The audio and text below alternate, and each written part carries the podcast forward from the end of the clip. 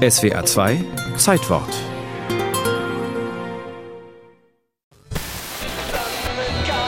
This is the BBC Home and Forces program. Here is the news. And this is Bruce Belford reading it. 15. Oktober 1940, 9 Uhr. Der BBC-Sprecher beginnt mit einem Überblick über die Kriegslage. Wie immer korrekt gekleidet, in Anzug und mit Fliege. Eine deutsche Fliegerbombe ist eingeschlagen, gleich neben dem Nachrichtenstudio.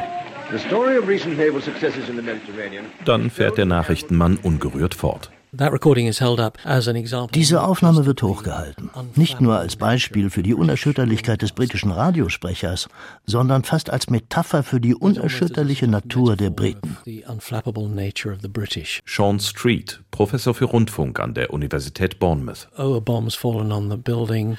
That's annoying, but we'll just carry on. Oh, eine Bombe ist eingeschlagen. Das ist unerfreulich. Aber wir machen weiter. This is London calling. London calling. This is London calling. Gegründet wird die BBC am 18. Oktober 1922 in London. It was a time of immense excitement. Es war eine aufregende Zeit. Da gibt es die erste Außenübertragung, die erste Sportsendung, die erste Politiksendung, das erste dies, das erste das. All these kind of things. The first, first, first, first, first. An Weihnachten 1932 hören die Untertanen im gesamten Commonwealth zum ersten Mal die Stimme ihres Königs. Durch eines der Wunder moderner Wissenschaft bin ich in der Lage, zu allen meinen Völkern im gesamten Empire zu sprechen. Und auch der erste öffentliche Skandal der englischen Königsfamilie wenige Jahre später wird zum BBC-Ereignis. Die Abdankung von Edward VIII. wegen seiner Heirat mit einer amerikanischen Salonlöwin. A few hours ago, I discharged my last duty as King and Emperor.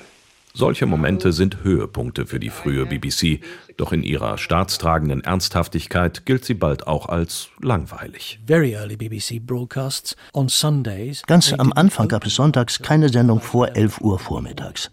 Da sollte man eh in der Kirche sein. Wozu also ein Radioprogramm?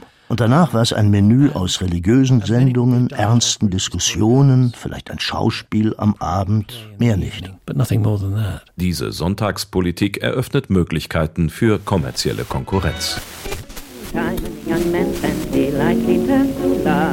Weil es auf der Insel nur die BBC geben darf, wandern die privaten Radioleute auf den Kontinent und senden Richtung England. Der größte und wichtigste unter den Auslandssendern Radio Luxemburg. Dessen Erfolg wird in den 30er Jahren zu einer ernsten Bedrohung für die BBC. Doch mit einem Schlag verstummen die bunten Stimmen. Heute Morgen übergab der britische Botschafter in Berlin der deutschen Regierung eine letzte Note. Obwohl staatstreu, bleibt die BBC im Krieg bei ihrer Nachrichtenpolitik. Keine Propaganda, sondern Tatsachen, selbst wenn die der eigenen Regierung nicht schmecken. This is London calling. London calling. This is London calling. Auch in Deutschland drehen deshalb heimlich viele ihren Volksempfänger auf BBC World Service, trotz drohender Todesstrafe. So wächst der Auslandssender zur weltweiten Autorität.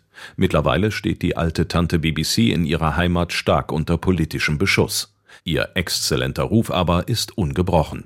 Radioprofessor Sean Street. Wherever I go in the world, there are people I've met. Egal wohin ich komme, treffe ich Leute aus Ländern, wo es keine Redefreiheit gibt. Und sie sagen mir oft, ich höre meine Landessender und dann schalte ich um zur BBC, um herauszufinden, was wirklich passiert ist. Die Wahrheit. And then I tune to the BBC to find out what's really happening.